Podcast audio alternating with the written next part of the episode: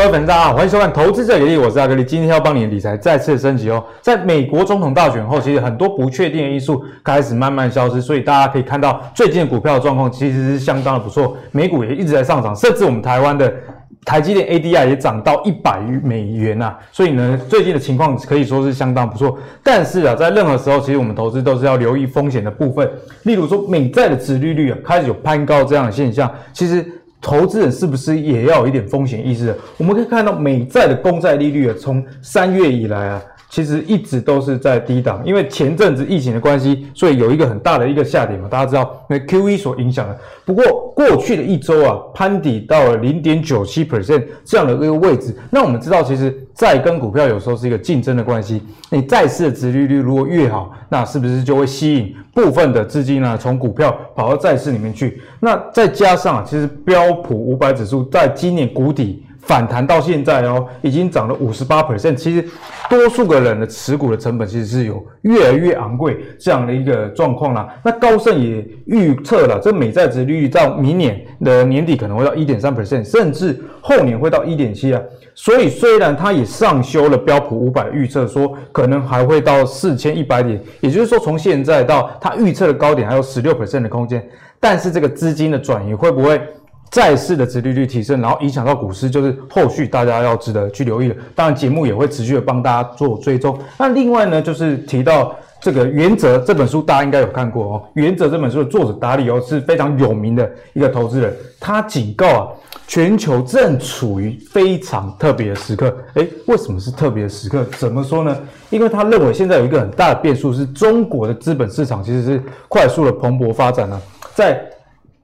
二零一五年的时候呢，他们对外国人的开放的比例大概只有一 percent，可是现在已经到六十 percent 哦。加上今年美国透过印钞票的方式，然后来刺激经济的一个复苏，这样相互对比之下，中国已经占了现在全球股市十五 percent 这样的一个份额，加上它也是第二个经济体。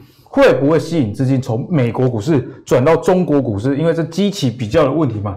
但是我觉得啊，有时候嘴巴讲归讲，我们也还是要检验一下他们怎么做。那桥水基金的创办人达里欧，他们的这个基金目前的状况是如何呢？可以看到，诶，确实跟他讲的有一样，那就是减持标普啊五百指数的 ETF。所以他说他比较是不看好未来美国，比较相对看好中国。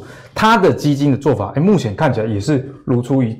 一侧哦，你看它大举增持新兴市场 ETF，其中啊有很多是中国概念股，阿德利有帮大家整理，像是阿里巴巴、京东、拼多多、百度等哦。所以在这样的情况之下，全球的资金是不是会有一个移转？那前几集木华哥有跟大家提到嘛，中国的股市。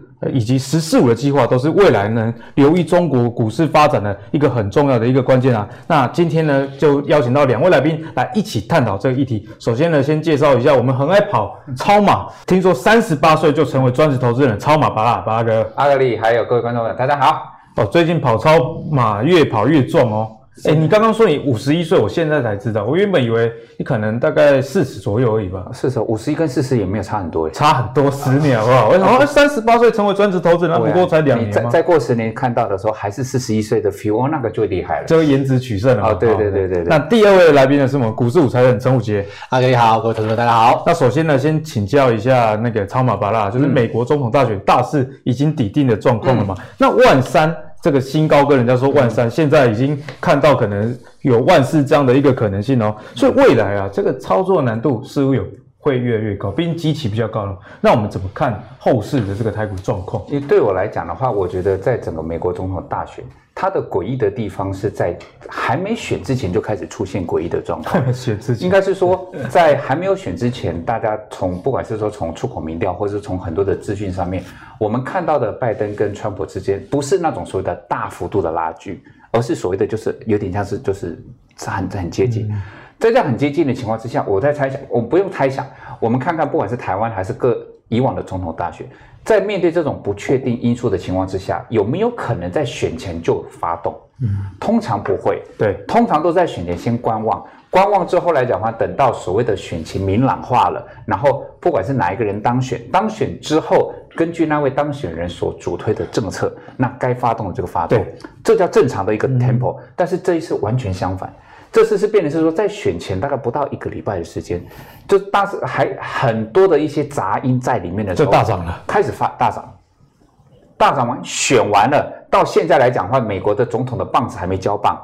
还在有所谓的混乱的过程中，还是在涨，哎，但是还是在涨，就变成是好像真的不管发生什么事情，以前是说拜登选完一定会，呃，拜登当选也会涨，然后川普当选的不会跌，然后现在是什么乱成一团呢？我继续上，就变成是在这种情况之下，的确可能是因为跟资金面太就是利率太低，然后资金的行情有一定的关系，所以跟过去有一点不一样，所以这个状况变得不一样的情况之下，变成是大家开始说好，你在选前就推上去。选后还在慢慢的往往上垫，垫到一个程度之后，美国总统大选这个这个因素，嗯，终究要抵定。对，抵定之后来讲的话，如果按照现在的状况来看，比较有可能是拜登就是顺利的接棒。那接棒之后来讲的话，当初大家在讨论就讨论到，川普的一个所谓的施政的主轴跟拜登是不太一样的，所以拜登当选之后，还会不会像之前在科技类股这边？因为现在科技类股等于是说这一次大大多头来讲。它是涨最多的，但是如果美国在主导者的政策的风向转变，嗯嗯，转变来讲的话，在这个情况之下，我倒也不至于这么悲观，是说好像因为他因为拜登他是主攻像生计啦、生计啦，或者是能源那些东西、原物料那些东西，转到那边去就代表一定会崩盘，我倒也没有那么悲观，而是当这样子的一个大方向如果定了。那科技股那边的调节，如果是属于叫做慢慢调，就是只是顺利调下去，跟阿刚刚阿格里有讲到，如果是说股债之间它的资金的轮动或者是移转还算温和来讲的话，我觉得影响还不大，怕只是怕是说，因因为股市它会有很多的预期心理，就是那就是打草惊蛇的那种心理，这样你一发现，比如说哎奇怪，好像整个政策面已经不再这么偏科技类股，那这个资金在转移过程中。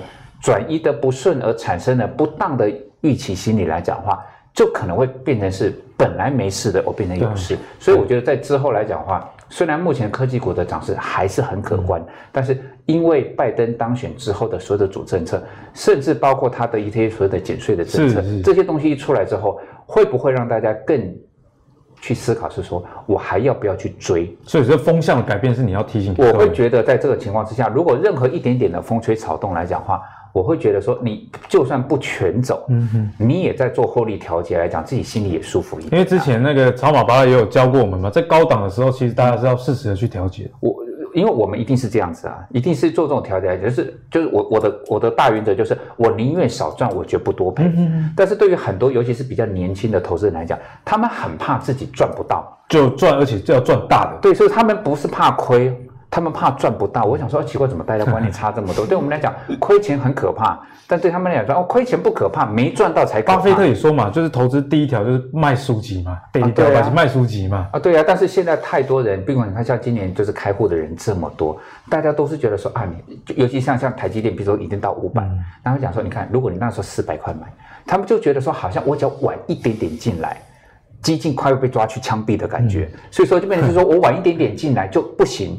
违法违宪，然后被抓去关。所 以说我一定要开户，一定要开户，然后开户就赶快买，然后买的少了也不对，感觉像那个房子人家在红单一样的感觉。啊，对，所以说我会觉得，当这个市场上有这样子的氛围的时候，而市场上所呈现的状况也都还是所谓很热络，嗯，那我就觉得像阿格力刚刚讲的，我是很认同，就是我不是认为一定要崩盘，对，但是你所谓的居高思维的那种适度的获利的调节。我宁愿少赚一点点，嗯，但是不要一下子出了什么状况，类似像三月份的状况，哦，也是莫名其妙，睡觉起来以为电脑坏掉，全全面都是绿色的，熔断哈。这种状这种状况，只要一旦发生，你就算前面本来有个十五趴、二十趴的获利，你睡觉起来来讲的话，大概就全部都没了。哎，巴拉，其实我们投资的经验应该有共同的一个点，就是说知道说获利啊，你固然在很多的情况下，嗯，你如果遇到一次的大跌，几乎会全部赔光了。对，所以我会觉得说。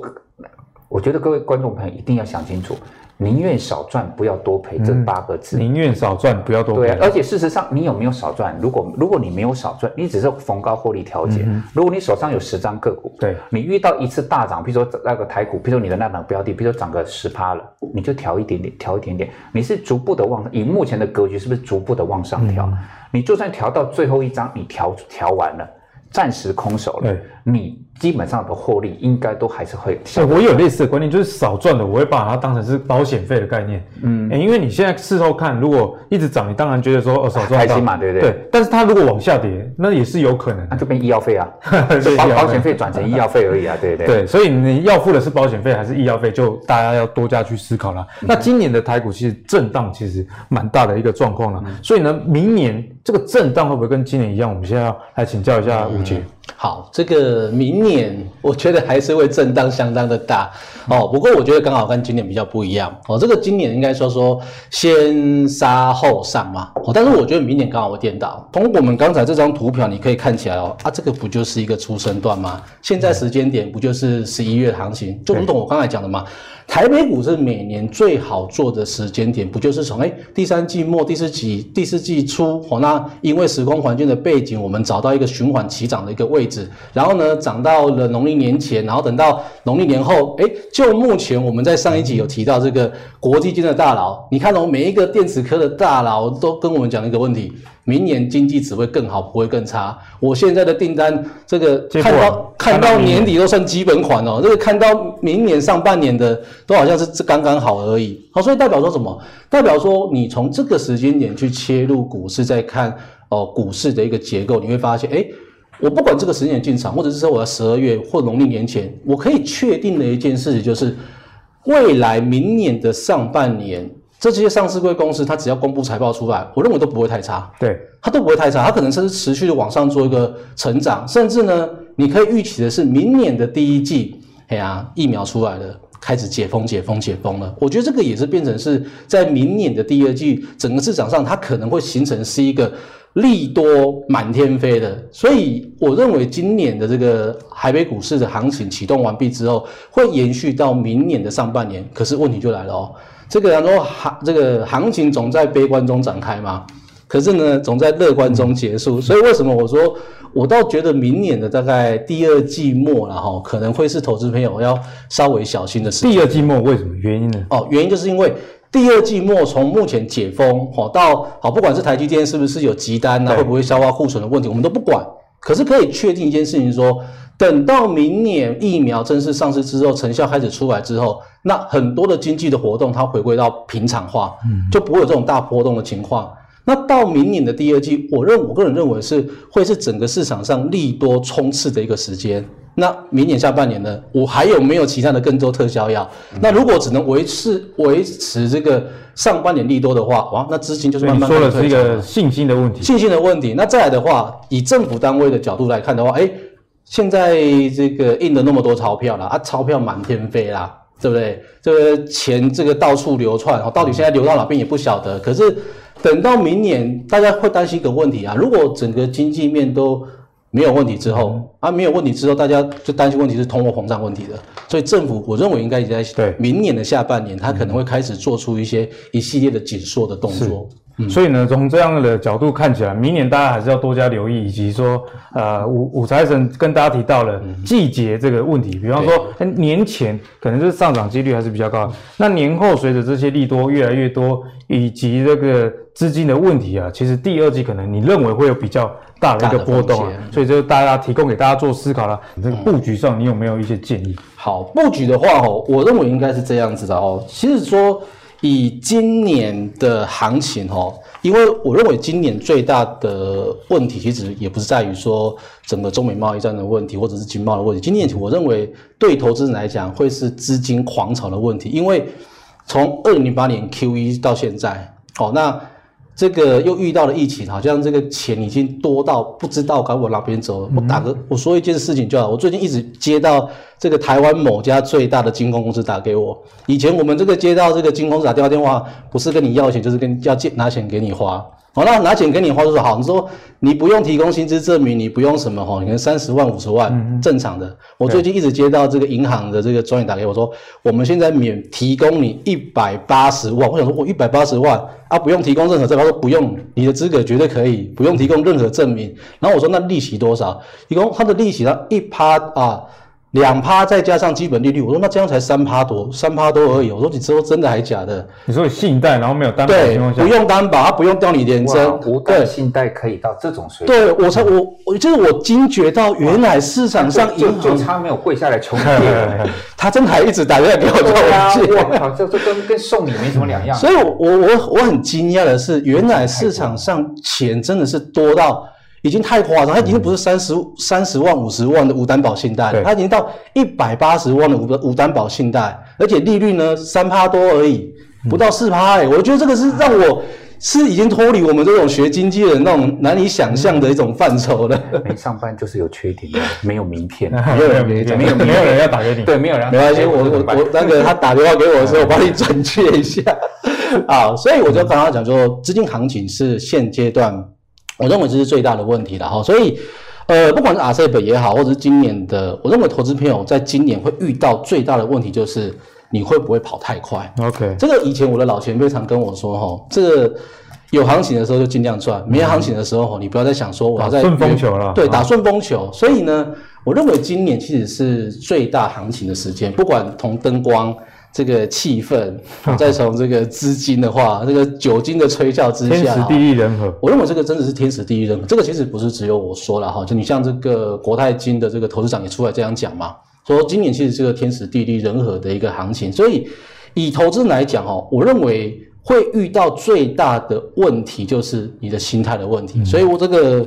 我自己用我自己自己的图了哈，看我们够不够帅。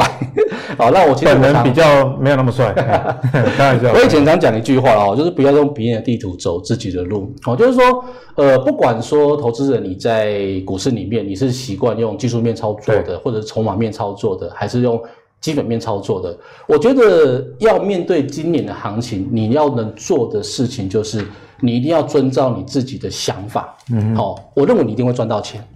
好，我认为你一定会赚到钱，而且今年到明年的上半年，我认为这个钱可能也不会太少。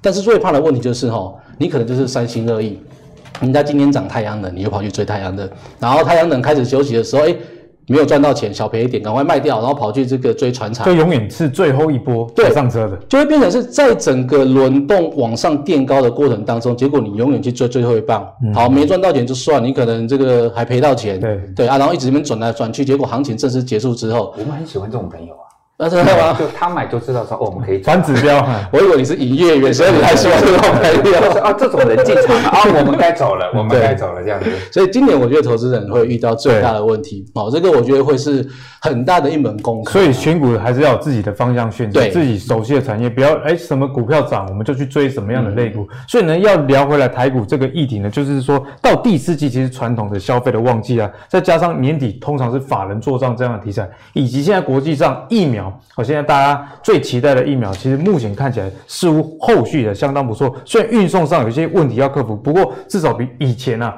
没有半个有效疫苗的时代还要好啦。所以在这样的投资心态下，最近呢，大家市场上只是比较乐观的。嗯，那资金也轮动到比较传产型的股票啊，例如说像钢铁啊、塑化，其实都是是有回温这样的一个行情。那两位怎么观察这一波的涨势？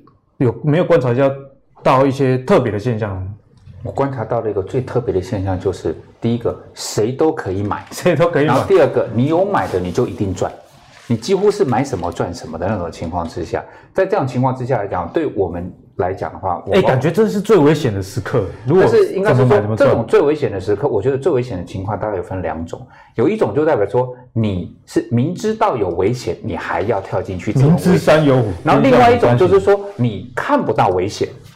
你看不到危险的那种危险，所以我现在会变成是说，像现在来讲的话，说实在，你在在在市场上面，你真的要找利空，你要花点心思去找，利多反而还是比较多。所以在这种情况之下来讲的话，我的我的自己的操作的一个风格就是，在我找不到利空的情况之下，我就会开始慢慢的去做获利的调节，即便我现在找不到任何。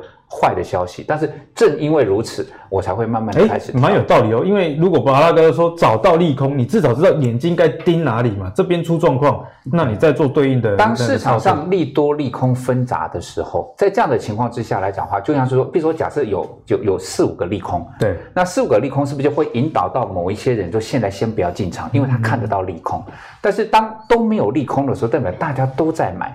如果说今天有利空，那代表说你刚刚的那个因为利空的消息而没有进场的人，等到这个利空结束，或是利空的确没有那么严重的，对，他们是不是就会进场？嗯、在这样的情况之下，你的在推动的过程中，你会阻力比较少，嗯、资金等于说推继续往上推。对，但是当通通没有利空，等于就是大家反正现在就是想到就买，就睡醒也买嘛，然后休假回来也买，然后放个假，反正就是一直买一直买，然后有买就有赚。然后不管即便是最牛皮的零零五零，你随便乱买，你都随便赚。所以变成是，当大家找不到利空的时候，我就想说，那是不是代表大家全部都进来了？那高点可能就会。那我会觉得说，即便我们不预设高点，我也不会觉得说，在这个时候我才要跳进去叫做好事。嗯、所以我宁愿是什么？如果说今天各位不是那种天天看盘的人，我宁愿等到有一次，就是多头，不管是哪一个阶段的多头。我相信各位，我们的概念应该是一样的吧？多头有没有可能从第一天涨到最后一天？不可能，不可能嘛！所以说涨涨跌跌只是所谓的涨得多跌得少，但是我们是不是可以等到它涨得多跌得少的那个跌，嗯嗯，你再来做进场的动作，会不会好一点点？你就算不是卖在最高点，但是你卖在一个还不错的位置，然后你稍微有一点点时间去等待。我知道现在现阶段对于很多投资人来讲，他们最不想要就是等待，嗯嗯，但是我会觉得说，你要不要考虑一下？再获利了结，落袋为安。对，然后等待一个，其实你也不知道会发生什么事情，嗯、因为现在看不到利空。然后等到有一个突发的事件来的时候来讲嘛，让指数或者是让个股产生某一种压回，嗯、好的股票你再做进场的动作，再做持有的动作，再做续报。至少成本持股这持股成本可以降低一点。对呀，所以你现在，比如你现在进场，当然你说事后论，这也是一个投资的观念。很多人都在投资跟操作过程中看头看尾。嗯我四百块进场，五百块出场，他觉得很开心。我想说，四百到五百不是一天嘛？他可能是经过两个半月，从四百到五百。到终点其实有很多种状况。对，所以说各位，你光想想看，四百到五百，假设一种状况是四百涨到涨哎涨到四百五，你没卖嘛？然后四百五跌到三百八，你也没卖。然后三百八再涨到五百块，你看头看尾很开心，但问题是从四百五跌到三百八那一段来讲，你还活不活？真的能持续持有、保有信心，我觉得这是很难的一件事情。通常在那个那个阶段，被洗掉。为什么？为什么？为什么还还不走？因为卡瓦，卡瓦，跑不掉。对他，因为他不知道该怎么办才好，就是他就摆着摆着，然后用基本面说服自己。但是我想说，如果你愿意在四百块进场的时候来讲，如果在四百四、四百五，你先试着先出场，然后等到某一次不知道发生什么样的事情，然后突然哎到又到了一个更合理的外在的不确定的因素。对，然后等到那个。不确定的因素消失，然后那个股价又修正到一个还不错的低点，嗯、那个时候来讲，话等于是你是分段去操作，而不是你一把做。嗯、你其实你一把做来讲的话，除非你的心那个心脏的抗压力是很强。嗯、不过因为现在我讲，因为我年已经超过五十岁，我没有那么强大的心脏力。你你觉得说你操作股票这好几十年，你也没有办法做到？我我不太我不太能够容忍说说我四百五。然后跌到三百八，然后每天都是在说服自己，价值投资，价值投资。对，然后左边拿木鱼，右边拿佛珠，一样大家冷静，冷静，冷静。我实在做不到这件事情，我就讲说，我应该要先出场，对，然后等到合理的点位，就是我不会去预设嘛，就是看，不管是看呃筹码面，或者看法人成本，就是你看，哎，这个迹象，就像刚刚就是就是五杰不是有跟大家讲嘛，当那个所谓的多单空单那个那样的，你看到你看到的东西，你看到了，你再进场会不会比较舒服一点？而不是一直不断的说服自己是说四百五。我跌到四百二，没事没事，我眼睛业障重。四百二跌到四百来讲的话，就是换了隔壁的眼睛业障重。跌到三百八呢，是大家都眼睛业障重。没没卖没赔吧，反正大家都一样。所以我会觉得说，你如果愿意把一档好的股票，不管叫做零零五零，不管叫做台积电，任何一档好股票，你都要相信股票的市场里面涨跌是都是并存的，不是从第一天涨到最后一天，它还是会有出现所谓的。莫名的因素，对，然后做这个下跌动作，回到一个最合理的价位，那个时候再进场，嗯、分段进场，控制你的获利，降低你的。不需要承担的风险，其实这个我觉得会比较舒服一点，尤其是在现在一万三千多点，可有可能看一万四的情况下，这个风险特别是大家要留意。昨天还有人跟我讲说，应该要到两万六，两万六。我我我我那时候我现在撑你两倍，没有，然后我就跟他讲说，我说你在哪？两万六到底堆来？他他他说他现在在那插柜，我就说你喝假酒，你才会讲出那种鬼东西这样子。对啊，因为像之前涨到一万三嘛，回档之后一整理也是就过了三个月。对啊，所以这个整理的时，我觉得投资时间成本也是大家就是大家多加考量，怕赚。算不到。嗯嗯，你要晚了一点点，就是啊不行了，晚了一点点会被警察抓，这样子不行这样子啊。我觉得，所以在操作上，真的大家还是要稍微冷静一点啊。那五级怎么看第四季啊？这资金面的轮动，哪一些类股是你觉得比较看好的？好，我觉得这我要抄啊。有有比较的，这赶快要抄啊！这个刚才我有提到，就是说，我觉得今年就是资金行情啊。但是我觉得，呃，对于一个投资人来讲哦，有时候行有行情的时候，能赚多少，最多是尽尽量尽量最多了哦。这个，那如果你真的要我去挑。这个今年第四季要这么多的族群，不管是八类股啊、十六大类股，我们要去方去选的话，原则上我认为今年的资金主流应该还是落在电子，电子，因为毕竟这个拜登当选了嘛。嗯、那拜登当选的部分，大家还是认为说电子股可能还会在这个地方会是个整个市场上面的一个主流。那再加上说说台湾，其实在整个中美贸易战之下，我们也提到嘛，这两个打架嘛，我们只能这个夹缝中求生存。嗯、那台湾生存来生存去呢？我们我觉得。台湾现在做的很好，就是说，不管是美国胜也好，或者是中国大陆，好像都能走出自己的路。哎，我们都可以走自己的路啊，而搞而而且搞不好未来哦，以前这个我接苹果的单，你一个人你要一年要做两亿生意，没办法，我做你两亿生意，你要跟我杀价。那未来如果说哎真的是切割了，哎你这个做一亿五的生意没关系，但是我这个利润可能好一点啊。嗯、那中国大陆呢，它多做一点的生意也没关系啊，你只要没有独大的情况，你来跟我议价的空间。我认为台湾的议价能力就会比较好一点。觉得反而是健康的。对，我觉得反而是健康的啊。好，那所以原则上，呃，中美贸易战对台湾的重塑是好事。好，那对于整个资金行情的部分，那当然就是不断的在涌入啦。好，那当然你说第四季整个资金行情会轮到了传产啊，像我们上次有提到这个资产类股，你会发现都会轮过一轮。嗯、可是问题是，最终最好的你会发现，我认为还是在电子的部分。那电子要观察哪些的面向？好，电子我觉得啦，哦，这个今年第四季。我认为有一个产业你要去特别的关爱它，哦，这个就是被动元件，比较少人提到被动元件。原因其实很简单，因为台湾台湾人讲水人搞味道，水人搞哦，好，有没有？北风北了吗？北风北啊，要水人搞味道啊。这个今年上半年到现在，你看啊，很多的这个零组件都涨了一轮了嘛。可是你会觉得一个产业很奇怪。就是这个被动元件，明明今年业绩你说它不好吗？也没有啊。今年第三季被动元件财报公布出来，哇，不得了了啊，对不对？国巨这个老板陈泰明都说，我们订单到明年都没有问题啊。就是说订单这么好，结果你把所有的这些零组件你把它翻开来看，哇，结果被动元件是今年是最落寞的一个产业啊，最落寞的一个产业。那所以我们常讲嘛，就是说这个主力大户啦，这个。这个现金要换钞啊，这个股钞票换股票啊，股票要换钞票，所以最终还是要散户买单嘛。所以你会发现上半年一个问题啊，很多涨上去的股票散户不认同，我才不敢买，这是骗我的行情，嗯、对不对？那我最认同的呢？诶，那些有基本面的，今年业绩很好，股价很低的，本利比很低的啊，没错啊，被动元件就是低啊，所以涨到被动元件市场上面的那个活络度就会上来了。所以各位，我刚才跟他谈过一种这种所谓的。投资人的心里面的现象哦，为什么今年第四季投资人会开始不断的开始产生信心？因为他们发现，他们过去上半年前三季建立的所谓的低本利比的股票，终于开始火热起来了，所以他开始相信说，哇，有原来是有行情的。嗯，那人就是这样子嘛，我吃到甜头之后，我就愿意才有感觉，我才有感觉，然后我就开。开始放大我的信念，对，所以我倒认为今年这个被动元件是上半年散户心中的痛哦。所以被动元件是你觉得比较有落后补涨的一个落后补涨。那其他的部分有没有一些面向？其他的话，我认为其实就是在把握这个未来这三年，然后不管未来三年五 G 哦，还是这个 WiFi 六，甚至电动车，这个其实我觉得已经是不争的事实啊。可是趋势其实已经相当明朗化的哦，不管是今年的。PCB 的扩厂啦，被动元件的扩厂啦，和从上游到下游，你会发现，大家所有的大老板，甚至连这个台积电的不断的扩厂、不断的这个生产加加长，他所有都跟你讲说，因为五 G，因为 WiFi 六，哦，甚至明年的电动车，其实基本上都是目前整个。电子供应链在未来三年的重头戏吗？啊，你错过了这三个重头戏，说真的，台湾的电子业可能也活不下去了。因为你如果没有卡上这三个产业的话，你告诉我未来三年有三个产哪三个产业可以取代他们的地位？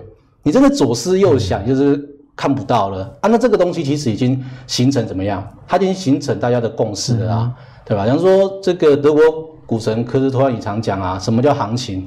资金加信心嘛。嗯，啊，现在资金很多，大家可能还少了一点信心。那你刚刚提提到，最近似乎大家信心有点回来了。对，信心慢慢慢开始回来，但是还没有到这个极致的状态。嗯，然后等到信心回来之后，大家一定在找啊，哇，这个生化镓的概念呐，哦，因为就变成是。过去我们在谈这个矽嘛，哦，这个矽是第一代的半导体材料。那当然，最近大家在谈说第三代哦。我为了这个事情，我还特别问了一下这个前线的这些专业人士哦。其实他们跟我讲，他说第三代这个专业材料哈，这个还早得很啊。但是可以确定一件事情，就是说，因为电动车，因为这个这个五 G，因为这个 WiFi 六哈，整个第二代的砷化价的部分，它过去十年的打底，到今年开始，就因为这样的高频传输的应用需求，它就是一个快速成长的过程。所以呢，大家在谈说这个外生化架的部分哈，不管是应用在所谓的 VCSEL 所谓的三 D 感测元件的部分，好，或者是用在我们这些哦各方面的高频传输啊，你会发现，诶，它都是要运用在这个地方，所以。对于它未来的产业来讲，它确实就是一个成长的动能的。那当然最关键的这些股票，这个大家耳熟能详啊，嗯、什么稳懋啦、全新啊、宏捷科啦，大家都讲到 PA 嘛，对，PA 功率放大去嘛，嗯、啊，这个是最近我们在谈这些时候已经开始在动起来。那总结来说，除了被动元件跟其他我们谈到 PCB 网通以外啊，那如果有些人不喜欢电子股的，你会怎么样建议？我我有一个产业啦哈，我认为这个产业其实相对还在低档，就是说。金融保险业的部分，我发现五五节选股就是很喜欢选那种还没动的，一个虽然给到最好也不会到的。因为其实我的概念跟黄大哥很像，我觉得巴菲特其实都是我们的心理的老师啊，就是说你不能赔钱，不能赔钱啊。所以有时候我们常在谈说投资的概念，就是说，诶，在低档我们去发现未来的一个价值啊。那对我来讲，我个人的一种理财观念就是说。呃，有时候吼，一档股票，就我们来讲啊，就是你说啊，客户你要投资个两年三年，也跟我跨博价很，嗯、所以有时候我们观念很简单，我们现在买进去的股票，第一个是不是在低档？我的风险大不大？再来的话，未来的三个月、半年内，哦，至少嘛，未来三个月、半年内，我有没有看到它市场上会赋予它的？涨的理由，这个理由不管是它炒作的价值，嗯，好题材的价值，好或者是真的基本基本面开始，哎，逐月的往上做提升。好像我觉得这些产业的部分，你就会发现就是说，哎，它可能在明年的第一季、第二季，哎，都是业绩不断往上做增加的。那只是说，除了电子业之外，哈，传统产业部分的话，我觉得对于金融保险业的话，各位，我们刚才提到哈，这个到底现在要喊到一万六，还是两万点，还是三万点，哈？都有人讲了哈，但是我觉得有一个重点就是，指数如如果未来动起来的话，我认为台湾不是只有涨台积电的，好、这个金融其实今年的业绩是相当好，特别第三季很多的这些金控开始公布他们的获利的发现，哇，这个获利也是爆表的状况啊，原因很简单啊，股票上来啦，所以金融这些金控公司大量的持股，他们也要开始认列获益啊，所以以目前这个会计准则来讲的话，我只要我不管你我有没有。这个获利了结嘛，我只要公允市价评价下去之后，我到了今年的第四季、明年的第一季，股价上来了，我全部认列、全部评价，最符合公允市价的这个价格一公布出来，所以我觉得这个产业会是未来。今年第四季、明年第一季可能会随时让大家看到业绩亮眼表现的一个产业。所以呢，刚刚武杰帮大家整理了五大的产业，就供大家去做思考啊。那刚刚我们有聊到五 G 这个议题嘛？那资金轮动上，明年似乎啊，五 G 还是不可避免的一个重要的议题。那怎么看这个五 G？哦，那我多恨这个五 G 呢？为什么恨？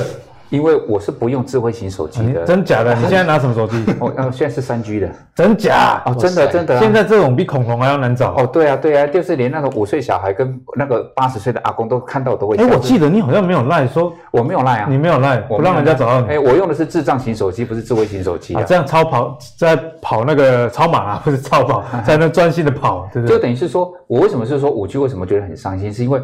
我们离这个五 G 的时代越来越远，但是我们都发自内心相信这个叫做趋势，那个是免不掉。我我不用是一回事，但是世界的趋势就是那个样子。没有酸葡萄的心态。对对，就是我们我们不用手机，我们不用五 G，但是我们可以投资五 G。嗯嗯。但是投资五 G 来讲的话，我给各位一个大概念，就是我们投资五 G，因为五 G 跟四 G 三呃四从三变成四 G，它还算是无缝接轨。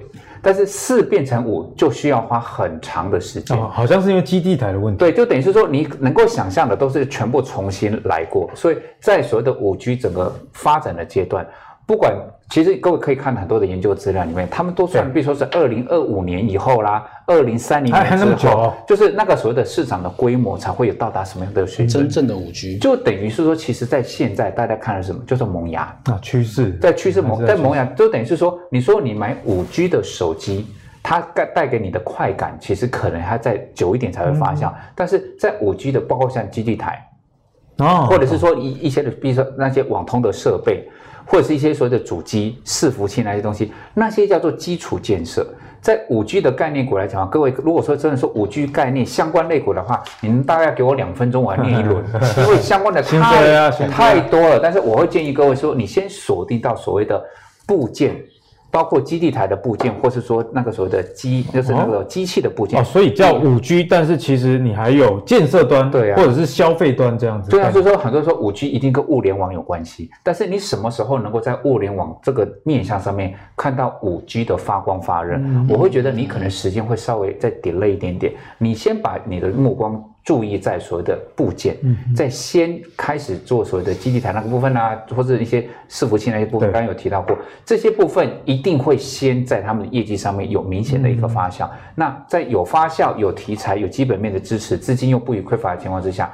资金轮动到这个地方，我会觉得更合理一点点。嗯、所以其实这里思考也是蛮有逻辑。毕竟五 G 的使用，你一定是先盖基地台嘛。那现在基地台还没盖完，又还没盖完，所以这相关的基础建设、相关的概念股，会比起说五 G 手机的概念股，可能会更值得在近期有业绩上的一个发展。有先后顺序嘛，对，对不对？那当然也不是说一定要买这些类股了，当然是说提供给大家一个方向，用这样的思考逻辑去找到你的一手市场股。那如果你喜欢阿格力的投资最给力的话，请记得到 Facebook、YouTube 以及现在最火红的 Apple Podcast 订阅投资最给力，我们下次见，拜拜。